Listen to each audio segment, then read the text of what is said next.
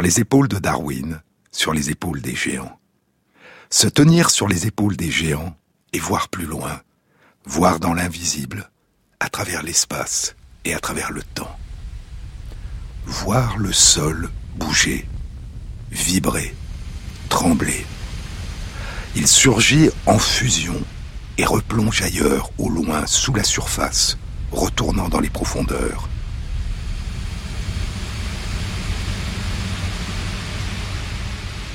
Il est morcelé en une dizaine de grandes plaques qui s'éloignent des dorsales océanes qui leur donnent naissance. De part et d'autre de ces dorsales, les plaques s'éloignent, et en s'éloignant, elles se rapprochent d'autres plaques. Le sol le plus jeune, le plus récent, formé du basalte de la lave, est au fond de l'océan, de part et d'autre des dorsales. Les sols les plus anciens, les plus vieux, sont à distance et s'éloignent de part et d'autre des dorsales. La plupart des fonds sous-marins sont plus jeunes que la plupart des continents qu'ils repoussent. Les volcans émergés à la surface des terres et des mers ne sont que des éclats fugaces d'une éruption continuelle et invisible au cœur des dorsales océanes. La surface de notre planète est une croûte rigide, froide, la lithosphère, découpée en plaques tectoniques mobiles. Sous la lithosphère, à une centaine de kilomètres de profondeur, il y a une masse chaude et visqueuse, l'asténosphère, et c'est là qu'émergent et où s'enfoncent les plaques de la lithosphère, notre sol et nos fonds marins. Plus profond encore, le manteau, et plus profond encore, le noyau, comme un écho des premiers temps de la Terre, une fournaise. Au fond de l'océan Pacifique, au large des côtes qui le bordent, la ceinture de feu du Pacifique s'étend au long de 40 000 km comme un U inversé, comme une arche ouverte sur le sud. La ceinture de feu du Pacifique est composé d'un très grand nombre de volcans, 452 volcans. Et cette extraordinaire concentration de volcans est due aux nombreuses zones de subduction, dans lesquelles des plaques tectoniques océaniques glissent sous des plaques tectoniques continentales à une vitesse de 2 à 8 cm par an. Ces phénomènes de subduction peuvent provoquer des tremblements de terre, des éruptions volcaniques et parfois faire surgir des chaînes de montagnes. Et lorsque ces tremblements de terre entraînent une déformation rapide des fonds océaniques, ils provoquent de gigantesques raz-de-marée, des tsunamis. Les zones de subduction tout le long de la ceinture de feu du Pacifique sont la cause des plus nombreux et des plus importants séismes de notre planète, 90% des tremblements de terre répertoriés, dont 80% des plus grands tremblements de terre. Et au cours des 100 dernières années, quatre des cinq plus grands tremblements de terre d'une magnitude égale ou supérieure à 9 se sont produits dans les zones de subduction de la ceinture de feu du Pacifique. Ils ont tous été suivis de tsunamis. Il y a dans la ceinture de feu du Pacifique, à 80 km au large de la côte ouest de l'Amérique du Nord, sur le plancher océanique de l'océan Pacifique, une faille longue de plus de 1000 km. Du nord au sud, elle s'étend du large de l'île de Vancouver, en face des côtes de la Colombie-Britannique, au Canada, au large de l'État de Washington, de l'Oregon, puis du nord de la Californie. C'est la zone de subduction ou la faille de Cascadia. Parallèle à la chaîne de montagnes des Cascades, une chaîne de montagnes volcaniques qui s'étire au long de la côte ouest de l'Amérique du Nord. Étrangement, Contrairement aux autres zones de subduction au pourtour de la ceinture de feu du Pacifique, aucun cataclysme, aucun gigantesque tremblement de terre et tsunami n'a été répertorié depuis l'installation des premiers colons européens dans cette région de la côte ouest de l'Amérique du Nord il y a près de 250 ans. La zone de subduction de Cascadia sépare à 80 km au large de la côte la plaque tectonique océanique de Juan de Fuca de la plaque tectonique continentale de l'Amérique du Nord. Et la plaque tectonique de Juan de Fuca naît elle-même de la dorsale océane de Juan de Fuca, qui donne naissance à l'est à la plaque des Fuca et à l'ouest à la plaque tectonique océanique du Pacifique. Juan de Fuca. C'est aussi le nom d'un détroit dans cette région. Le détroit de Juan de Fuca, qui s'étend à partir de l'océan Pacifique sur 150 km vers l'est, entre l'île de Vancouver en Colombie-Britannique au Canada au nord et la péninsule olympique de l'État de Washington au sud. À l'extrême nord-ouest de la péninsule olympique, au niveau du cap que le grand explorateur James Cook nommera le cap Flattery, là où débute le détroit de Juan de Fuca, se dresse un grand rocher de forme rectangulaire, battu par les flots, le pilier de Fuca, qui a près de 50 mètres de hauteur et une vingtaine de mètres de largeur. Le pilier de Fuca, le détroit de Juan de Fuca, la plaque tectonique de Juan de Fuca, la dorsale océane de Juan de Fuca. Les cartes de la côte et des fonds marins de cette région scandent ce nom. Qui était Juan de Fuca? Pour comprendre la fascination qu'il a exercée sur les navigateurs et les cartographes, il nous faut remonter le temps.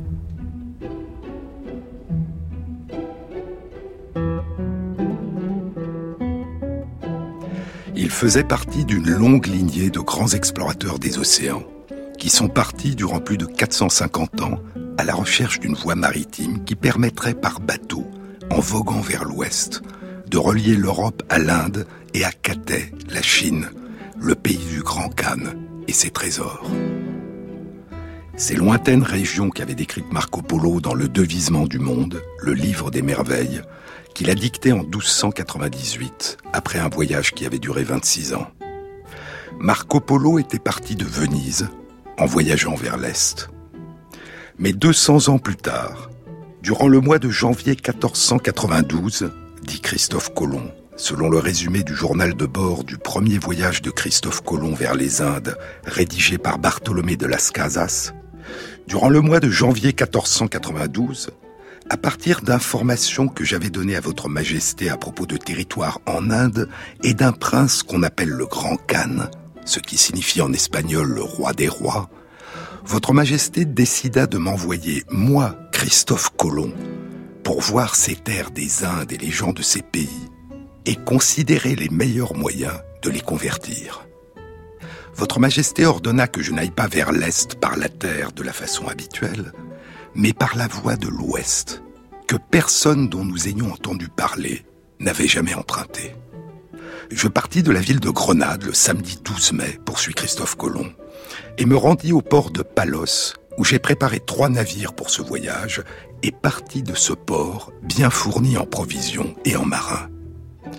Une demi-heure avant le lever du soleil, le vendredi 3 août, je partis vers les îles Canaries, dont j'avais l'intention de prendre possession au nom de votre majesté, puis de voguer en mer jusqu'à ce que j'atteigne les Indes, pour y délivrer les lettres de votre majesté au prince et exécuter vos autres ordres. Et deux mois plus tard, le mercredi 12 octobre, ils atteignent enfin une terre, une petite île dans les Bahamas. Je vais partir pour une autre grande île, dit Christophe Colomb, qui, d'après les indications que m'ont données les Indiens que j'ai à bord, mais je ne comprends pas leur langue, doit être Sipangu, le Japon, dont on dit tant de merveilles, et qui, sur les globes terrestres que j'ai vus et sur la carte peinte du monde, se situe apparemment dans cette région. Mais je suis toujours déterminé à me rendre dans la ville de Quincy, la ville de Hangzhou en Chine, la capitale du Grand Khan, décrite par Marco Polo. Quelques années plus tard, en 1499-1500 au service de l'Espagne, puis en 1501-1502 au service du Portugal, l'explorateur italien Amerigo Vespucci accomplit deux grands voyages qui l'amènent à établir que les terres découvertes par Christophe Colomb ne correspondent pas à l'Asie, à l'Inde et à la Chine telles que les avait décrites Marco Polo, mais qu'elles doivent constituer un nouveau monde. Et en son honneur, on nomma ce nouveau monde, ce nouveau continent, Amérique. La Terre est divisée en trois parties avait écrit le théologien Isidore de Séville dans ses étymologies, 900 ans avant les voyages d'Americo Vespucci. La Terre est divisée en trois parties. L'une est appelée l'Asie, la seconde l'Europe et la troisième l'Afrique. En plus de ces trois parties du monde, il existe une quatrième partie, au-delà de l'océan, qui nous est inconnue. Et ainsi, à la recherche de la voie maritime de l'Ouest que personne dont nous ayons entendu parler n'avait jamais empruntée, Christophe Colomb avait buté, sans le savoir, sur le gigantesque continent américain. Mais existerait-il un passage qui permettrait par voie maritime de traverser ce continent d'est en ouest et de relier l'Europe aux Indes et à la Chine? En septembre 1513, le conquistador espagnol Vasco Núñez de Balboa traverse l'isthme de Panama et est le premier Européen à pénétrer sur la côte ouest de l'océan Pacifique, qu'il appellera la mer du Sud. Six ans plus tard, le 20 septembre 1519, une flotte de cinq navires affrétés par la couronne d'Espagne et sous le commandement du navigateur portugais Ferdinand de Magellan quitte l'embouchure du fleuve Guadalquivir et prend la mer. Un an plus tard, à la fin octobre 1520, Magellan découvre au sud du Chili un détroit qui sépare la pointe de l'Amérique du Sud de l'île Terre de Feu. Il quitte l'océan Atlantique et y pénètre avec ses navires. Ils mettront un mois à le traverser. Il nommera ce détroit de 600 km de long le canal de tous les saints, parce qu'ils y ont navigué le 1er novembre, le jour de la Toussaint, et on le nommera le détroit de Magellan. Le 28 novembre, ils entrent dans une vaste mer calme que Magellan nommera Mar Pacifico, océan Pacifique. Trois ans après leur départ, le 6 septembre 1522, les survivants, sur un seul des cinq navires, reviennent en Espagne. Ils ont accompli le premier tour du monde, mais Magellan est mort un an et demi plus tôt. Et ainsi, en 1522, exactement 30 ans après le premier voyage de Christophe Colomb, on connaît l'existence de deux passages qui permettent de naviguer de l'océan Atlantique à l'océan Pacifique. Le détroit de Magellan, qui permet de traverser la pointe sud de l'Amérique du Sud, et l'isthme de Panama, qui permet de traverser l'Amérique centrale. Mais pourrait-il exister une autre voie de passage qui serait plus au nord, qui serait plus proche des côtes de l'Europe? Ce détroit imaginé que personne n'a vu, qui traverserait l'Amérique du Nord, recevra un nom. Il sera nommé le passage d'Anian, probablement en référence à la province d'Anine qu'avait mentionné Marco Polo, ou encore le passage du Nord-Ouest. Et à partir du milieu des années 1520, des générations d'explorateurs des mers partiront à la recherche de ce fabuleux passage. D'abord au long de la côte est atlantique de l'Amérique du Nord, puis au long de la côte ouest pacifique de l'Amérique du Nord.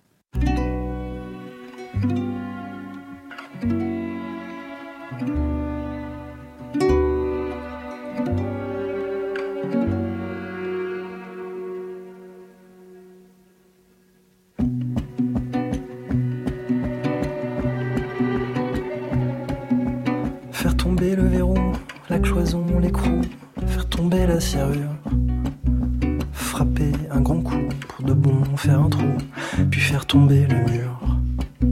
Puis courir, courir plus vite, quitter le site, rejoindre la sortie, franchir la limite, bâton dynamite, enfin sortir d'ici.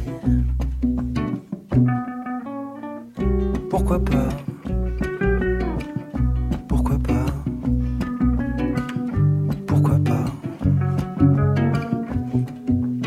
Un peu plus de ciel, revoir le paysage. Monter dans la tour, en voir de plus belle, oui, avoir la vue large. Oui, enfin voir la vue, enfin voir dessus, prendre de la hauteur.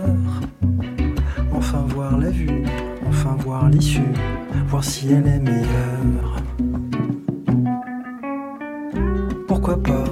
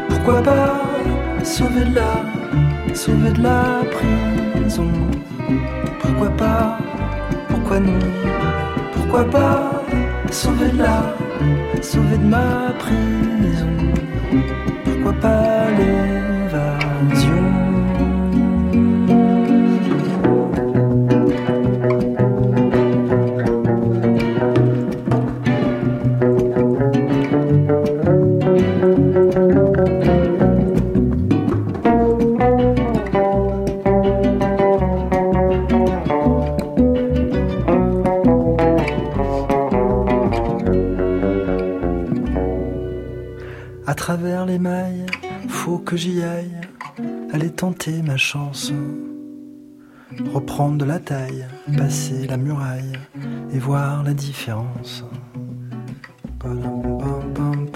Pourquoi pas?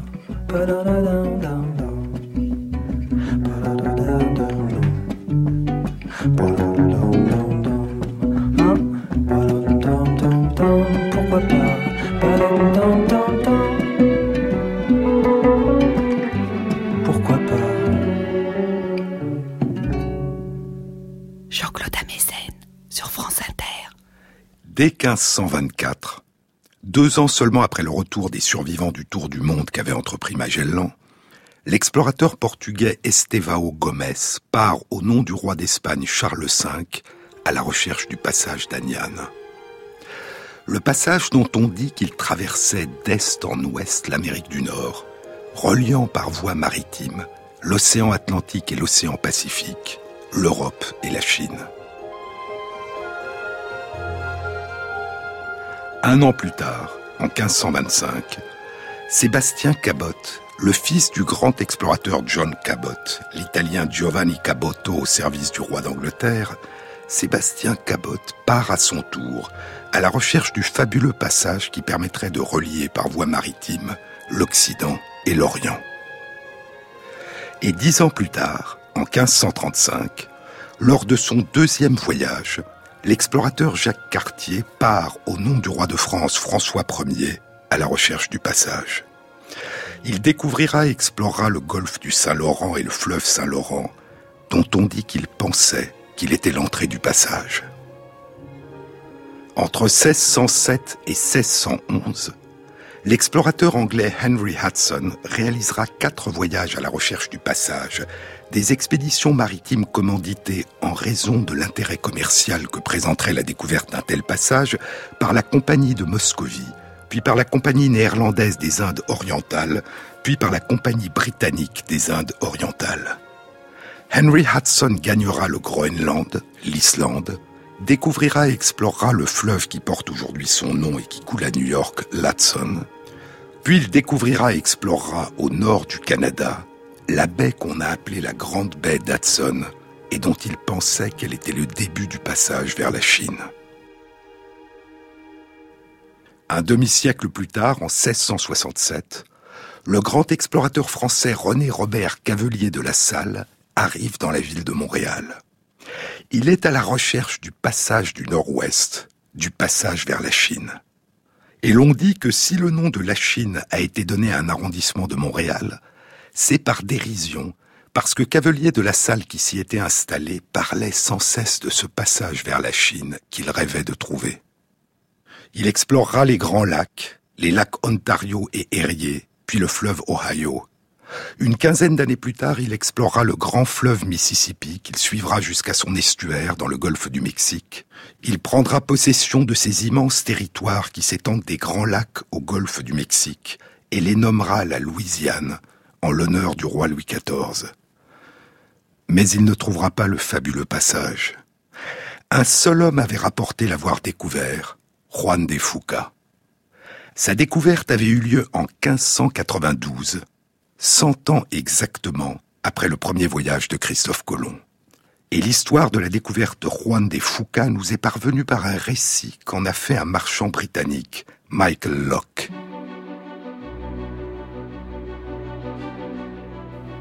Michael Locke dit avoir rencontré Juan de Fuca à Venise en 1596. Et le récit de Michael Locke sera publié 33 ans plus tard, en 1629. Le vrai nom de Juan de Fuca, dit Locke, était Apostolos Valerianos, de la nation grecque, né dans l'île de Céphalonie. Apostolos Valerianos, le messager des bonnes nouvelles, en grec. Mais des historiens diront plus tard que son véritable nom était Ioannis Phokas, du village de Valeriano dans la vallée d'Elaïon, à la pointe de la Céphalonie. Il était vénitien, car en ce temps la République de Venise avait acquis les îles ioniennes, dont la Céphalonie et Ithaque, la patrie légendaire d'Ulysse. Juan de Fuca dit avoir découvert le passage sur la côte ouest de l'Amérique du Nord, entre 47 et 48 degrés de latitude nord. Il y a à l'entrée du passage, dit-il, un grand cap ou une île avec un pinacle excessivement haut ou une roche pareille à un pilier. Il pénétra dans le passage et navigua durant plus de vingt jours. Il débarqua à différents endroits et vit un pays riche en or, en argent et en perles, pareil à la Nouvelle-Espagne. Et il révèle, dit Locke, que c'est le fabuleux passage qui traverse l'Amérique du Nord de part en part, permettant de relier par voie maritime la mer du Sud, l'océan Pacifique et l'océan Atlantique, l'Europe et l'Asie, les trésors de Cathay.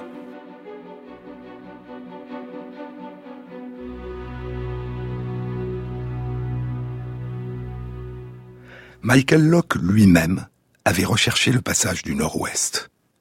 Il était le fils d'un riche marchand conseiller de la cité de Londres. Il avait étudié le français, l'espagnol, l'italien, le latin et le grec. Il avait voyagé et écrit un traité sur les trois expéditions maritimes qu'il avait organisées et financées en 1576, 1577 et 1578, avec une compagnie dans laquelle il avait des parts, la compagnie Cathay, la compagnie de la Chine.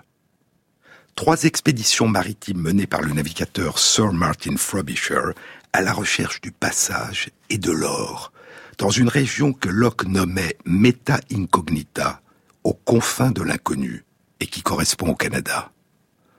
Mais les expéditions ne ramènent ni découverte du passage, ni or. Et les dettes accumulées par Locke l'ont conduit en prison. À sa sortie de prison, il travaille pour la Compagnie du Levant, la Compagnie des marchands de Turquie, qui échange la laine et l'étain d'Angleterre contre les épices et les damas, les étoffes de soie du Moyen-Orient. Puis il se retire à Venise, où il rencontre Juan de Fuca.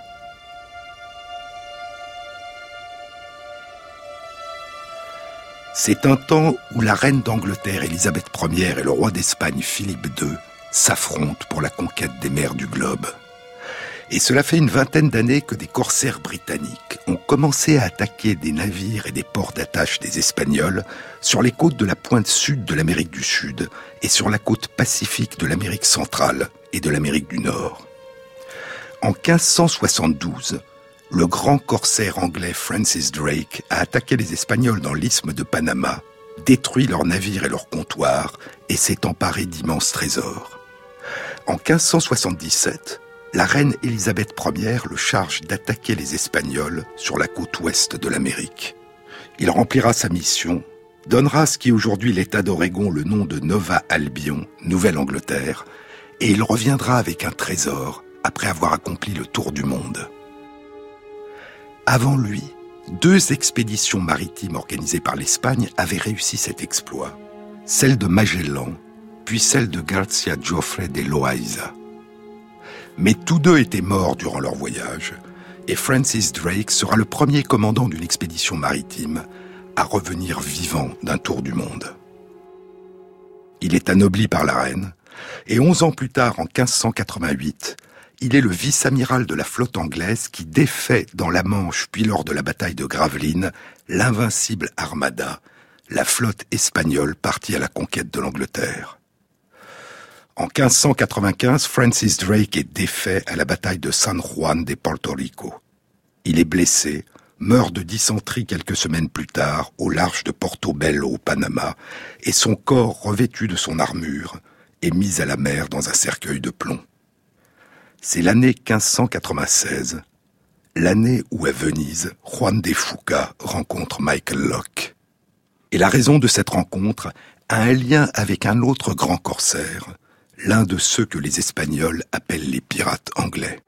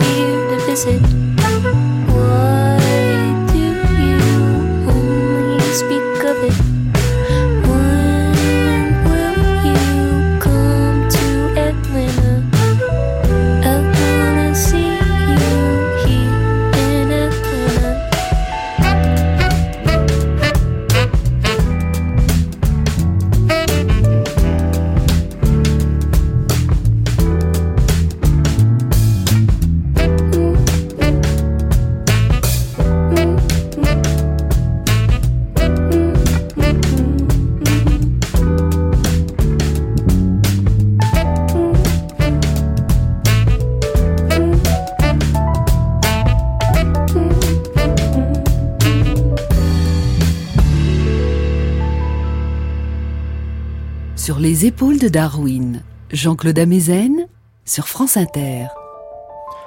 En 1587, à Cabo San Lucas, au Mexique, le navire de Juan de Fuca, le Santa Ana, est attaqué et capturé par le corsaire anglais Thomas Cavendish, dit le navigateur, qui sur les traces de Francis Drake accomplira lui aussi le tour du monde et reviendra immensément riche à Londres. Le Santa Ana est l'un des navires espagnols qui faisait un florissant commerce à travers l'océan Pacifique entre Manille aux Philippines et Acapulco au Mexique. Les Philippines étaient alors une plaque tournante dans le commerce entre les Espagnols, qui d'Amérique du Sud fournissaient l'argent qu'ils avaient volé aux Amérindiens du Mexique et l'or qu'ils avaient volé aux Amérindiens du Pérou, et les Chinois, les Japonais et l'ensemble des peuples d'Asie du Sud-Est, qui fournissait en échange la soie, les porcelaines, les perles, les pierres précieuses, les objets d'ivoire sculptés, les épées, la poudre à canon, les épices, cannelle, girofle, poivre, le bois de santal et le musc. Le corsaire anglais Cavendish s'empare du bateau de Juan de Fuca et des trésors dont il est chargé de retour de Manille et dépose les survivants à terre avec de la nourriture et des armes. Cinq ans plus tard, en 1592, alors que Cavendish meurt à l'âge de 31 ans durant le voyage qu'il a entrepris pour réaliser un deuxième tour du monde, Juan de Fuca, après avoir découvert le détroit qui porte aujourd'hui son nom, revient au Mexique, où il demande au vice-roi la récompense pour avoir découvert, dit-il, le passage légendaire entre l'océan Pacifique et l'océan Atlantique. Le vice-roi lui dit d'aller chercher sa récompense en Espagne, auprès du roi Philippe II. Mais il n'obtiendra rien. Alors il quitte l'Espagne pour l'Italie, avec le projet de chercher fortune auprès de ses ennemis les Anglais et de leur reine, Élisabeth Ier. Il demandera une indemnisation pour le trésor que lui a dérobé Cavendish, ou une récompense pour révéler aux Anglais le passage entre l'océan Pacifique et l'océan Atlantique. Et c'est pour cette raison que grâce à une connaissance commune, il va trouver Michael Locke à Venise. Il lui raconte son histoire, lui révèle son secret et lui demande de faire appel à ses relations à Londres pour lui permettre d'obtenir des fonds et un navire afin de guider les Anglais sur le chemin du passage. Puis Juan de Fuca retourne dans son pays natal, la Céphalonie. Et il attend. Mais Michael Locke, toujours en dette, est occupé à obtenir l'argent que lui doit la Compagnie du Levant. Il reste en correspondance. La dernière lettre de Juan de Fuca date de 1599, puis, quand Locke reçoit enfin l'argent de la Compagnie du Levant, il tente de recontacter Juan de Fuca, et il apprend qu'il est mort. Le roi d'Espagne, Philippe II, est mort un an plus tôt, en 1598. Et Élisabeth Ier mourra cinq ans plus tard, en 1603. Michael Locke, lui, mourra en 1622, et son récit ne sera publié qu'en 1625. Et le fabuleux passage du Nord-Ouest, le passage de Juan de Fuca, continuera à animer les rêves de découverte de nombreux explorateurs, dont Cavelier de la Salle à la fin du XVIIe siècle, et d'autres encore. Au cours de la seconde moitié du XVIIIe siècle, la découverte de Juan de Fuca telle que l'avait rapporté Locke sera progressivement remise en question. Mais le rêve de la découverte du passage du Nord-Ouest persistera. Le grand explorateur anglais James Cook réalisera trois expéditions à travers le Pacifique. La première de 1768 à 1771, la seconde de 1772 à 1775 et la troisième de 1776 à sa mort en 1779, tué par des habitants de Hawaï. James Cook a décrit la Nouvelle-Zélande, l'Australie, exploré l'Antarctique, accosté à Tahiti et découvert la Nouvelle-Calédonie et Hawaï. Moi, a écrit James Cook, moi qui avais l'ambition non seulement d'aller plus loin que personne n'était jamais allé auparavant, mais aussi loin qu'il était possible à un homme d'aller. Pour son troisième voyage, l'amirauté a donné à James Cook une instruction secrète. Rechercher le fameux passage du Nord-Ouest, la route maritime de l'Europe à l'Asie, à travers l'Amérique du Nord. Mais non pas entre 47 et 48 degrés de latitude nord, comme l'avait indiqué Juan de Fuca, mais plus au nord, à partir de 65 degrés de latitude nord, lui a ordonné l'amirauté. En route pour cette mission, en janvier 1778, il découvre Hawaï. Puis il arrive au large de la côte ouest de l'Amérique du Nord, au niveau de ce que Francis Drake avait nommé la Nouvelle Albion, les côtes de l'Oregon. Et pendant deux semaines, il remonte vers le nord à la recherche de l'entrée du passage, sans trouver ni passage, ni endroit pour jeter l'ancre. Puis, le dimanche 22 mars 1778, il voit entre un cap et une île une petite ouverture dans laquelle il pense pouvoir s'engager pour jeter l'ancre. Mais un fort vent l'empêche d'approcher, et après avoir passé la nuit à attendre que le vent tombe, en s'approchant, nous avons eu des raisons de penser, dira-t-il dans son journal de bord, nous avons eu des raisons de penser que cette ouverture était fermée. Une petite ouverture, dira-t-il dans son journal, qui nous flatta en nous donnant l'espoir de trouver un havre où jeter l'ancre. Et pour cette raison, j'appelais la pointe de terre le promontoire au nord de cette petite ouverture, Cape Flattery. Il dépasse sans le voir l'entrée du détroit qu'avait découvert Juan de Fuca et accoste plus au nord, sur la côte ouest de la grande île qui sera plus tard appelée île de Vancouver. Il notera dans son journal C'est exactement à cette latitude où nous nous trouvions que les géographes ont placé le prétendu détroit de Juan de Fuca. Nous n'avons rien vu de tel, et il n'y a pas la moindre probabilité qu'une telle chose ait jamais existé.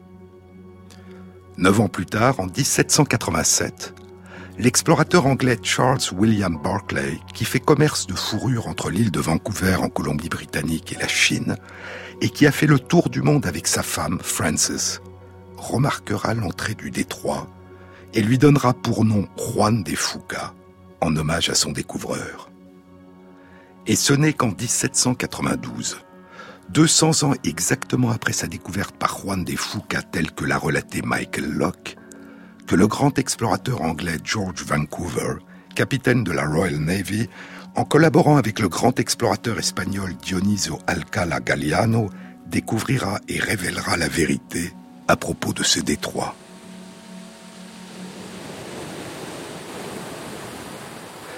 Il n'est pas le passage du nord-ouest. Il n'est pas un passage entre l'océan Pacifique et l'océan Atlantique. Le détroit de Juan de Fuca permet simplement de commencer à contourner la grande île de Vancouver, de 460 km de long et de 100 km de large, et de revenir dans l'océan Pacifique, à quelques centaines de kilomètres au nord de l'entrée du détroit. Et deux ans plus tard, en 1794, George Vancouver, qui a continué vers le nord son exploration de la côte ouest, rapportera qu'il n'existe aucun passage au sud du détroit de Bering. Ce n'est qu'au milieu du XIXe siècle que le voyage à travers le passage du nord-ouest, au long des côtes nord du Canada et des États-Unis, entre les îles arctiques du Grand Nord canadien, sera accompli par l'expédition de Robert McClure. Il est parti en 1850 à la recherche des membres disparus de l'expédition de 1845 menée par Sir John Franklin. Et son bateau restera bloqué trois ans dans les glaces. Il terminera son voyage en traîneau et reviendra en Angleterre en 1854. Et c'est la même année 1854 que John Ray, se déplaçant en traîneau, parcourra sur Terre l'ensemble du passage et découvrira que les membres de l'expédition de 1845 de Sir John Franklin sont tous morts. L'épopée du passage du Nord-Ouest et la fin tragique de l'expédition de Franklin est le thème de l'une des chansons les plus célèbres du Canada, une chanson de Stan Rogers, The Northwest Passage. La chanson commence ainsi. Ah, for just one time. Ah, juste une fois, une fois seulement. Je prendrai le passage du nord-ouest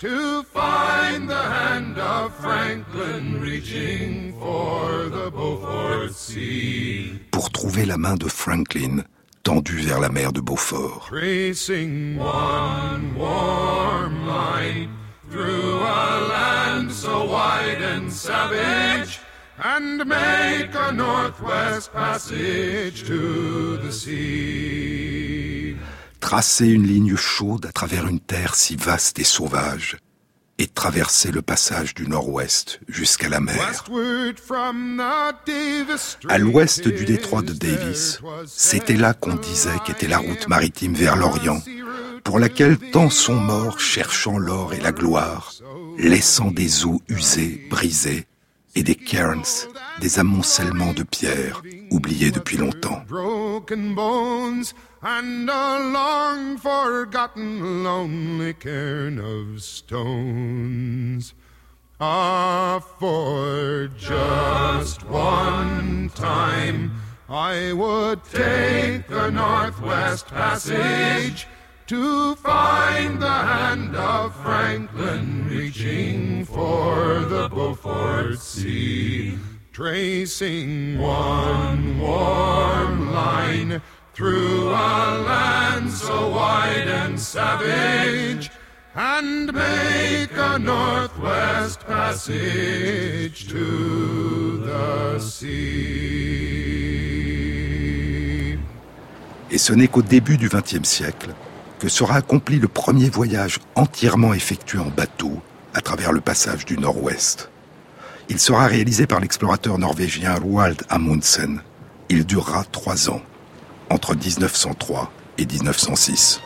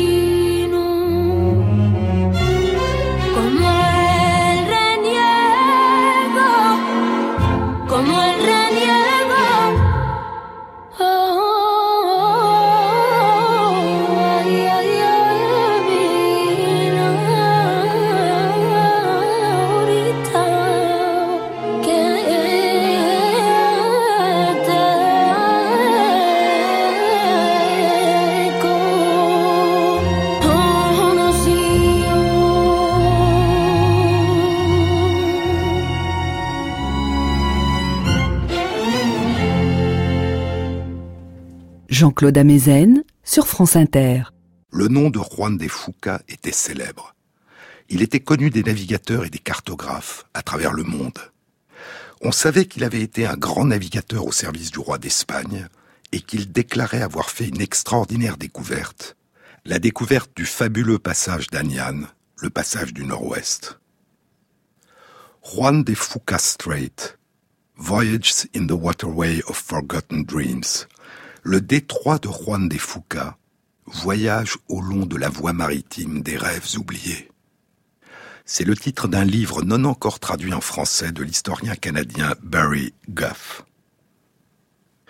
Juan de Fuca, dit Barry Guff, a nourri les rêves de gloire de générations de navigateurs. Et pourtant, étrangement, aucune mention de son existence n'a été retrouvée à ce jour dans les archives espagnoles. La seule trace de lui qui nous soit parvenue est le récit du marchand britannique Michael Locke. Et pour cette raison, les historiens se demandent aujourd'hui si Juan de Fuca a jamais existé ou s'il a été une création de l'imagination de Michael Locke. Mais quand Juan de Fuca ait ou non existé, quelqu'un a bien décrit à Michael Locke, à la fin du XVIe siècle, l'emplacement exact de l'entrée de ce détroit et du grand rocher à son entrée, le pilier des Foucas, de près de 50 mètres de hauteur et d'une vingtaine de mètres de largeur, qu'il appelle le pinacle. Et les 20 jours de traversée à la voile et à la rame, au long du détroit, jusqu'à ce qu'apparaissent des îles qui correspondraient aux îles San Juan, puis le bras de mer qui s'élargit considérablement, ce qui correspondrait au détroit de Géorgie.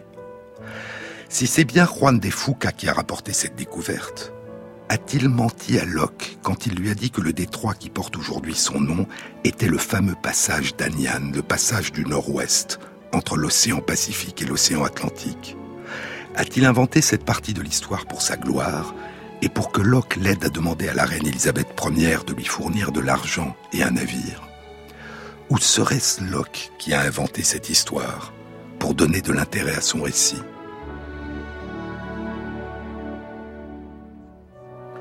Certains historiens pensent que Juan de Fuca a réellement vécu, qu'il a découvert le détroit qui porte aujourd'hui son nom, et qu'il aurait pu ne pas mentir lorsqu'il a raconté à Locke, s'il le lui a bien raconté, qu'il avait découvert le grand passage entre l'océan Pacifique et l'océan Atlantique.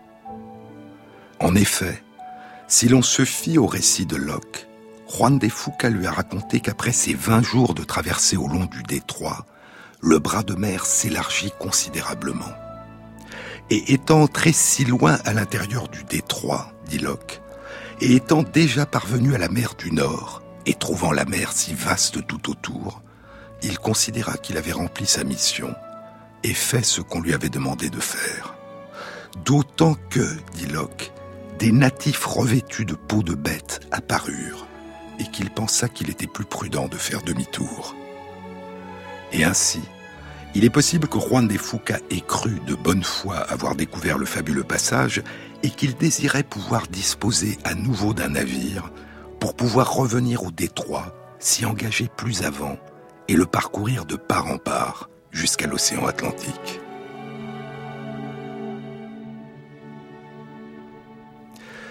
Mais il est possible que Juan de Fuca n'ait jamais existé, et que Michael Locke ait construit le personnage de Juan de Fuca à partir de différents récits de marins qui avaient navigué au long de la côte ouest de l'Amérique du Nord et qui avaient rapporté l'emplacement exact et la description exacte du grand rocher et du détroit qui porte aujourd'hui son nom. Et ainsi, le détroit de Juan de Fuca, le pilier de Fuca, la plaque tectonique Juan de Fuca et la dorsale sous-marine de Juan de Fuca portent peut-être aujourd'hui le nom d'un personnage de fiction. Mais revenons à ce que j'évoquais au début.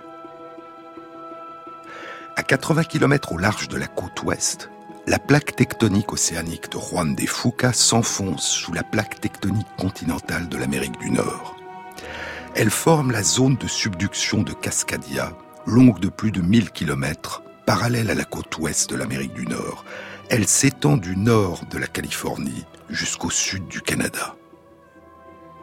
Cette zone de subduction de Cascadia, je vous le disais, fait partie de la ceinture de feu du Pacifique qui provoque les plus nombreux et les plus importants séismes de notre planète, dont les plus grands ont été suivis de gigantesques tsunamis. Mais comme je vous le disais, la zone de subduction de Cascadia est étrangement silencieuse. Depuis l'installation des premiers colons européens dans ces régions de la côte ouest de l'Amérique du Nord, il y a près de 250 ans, aucun séisme significatif n'a été décrit la zone de subduction de Cascadia semblait être une exception. Elle semblait inactive. Mais longtemps, très longtemps avant l'installation des premiers colons européens, ces régions étaient le territoire ancestral des nations amérindiennes où étaient parlées plus d'une douzaine de langues différentes. Et les récits légendaires et les rites de certaines de ces nations amérindiennes de la côte ouest de l'Amérique du Nord évoquent la survenue de grands tremblements de terre, et d'inondations géantes venues de la mer. Parmi tous les récits recueillis, il y a celui qu'a fait le chef Louis Noukmis en 1964, alors qu'il avait 84 ans. Ce sont des récits du père de mon grand-père à propos d'événements qui ont eu lieu quatre générations avant son temps. La terre a tremblé, une grande vague s'est brisée sur la plage. Ils n'ont pratiquement eu ni les moyens ni le temps d'essayer de se sauver. Je crois que ce fut durant la nuit que la terre trembla. Je crois qu'une grande vague se brisa sur la plage. Les gens de Pachena Bay, sur l'île de Vancouver, étaient perdus. Mais ceux qui vivaient dans la maison en haut contre la colline, la vague ne les a pas atteints parce qu'ils étaient en altitude. Grâce à cela, ils ont survécu. Ils n'ont pas dérivé dans la mer avec les autres. Les récits, les représentations et les rites légendaires de l'oiseau tonnerre et la baleine évoquent aussi d'anciens grands tremblements de terre. Tous ces récits sont-ils des mythes ou correspondent-ils à la réalité? La zone de subduction de Cascadia constitue-t-elle un danger pour la côte ouest de l'Amérique du Nord? A-t-elle provoqué par le passé de gigantesques tremblements de terre et des tsunamis Et risque-t-elle comme les autres zones de subduction de la ceinture de feu du Pacifique, d'en provoquer C'est la question qu'ont commencé à poser puis à explorer des chercheurs il y a une trentaine d'années, et nous le découvrirons dans une prochaine émission.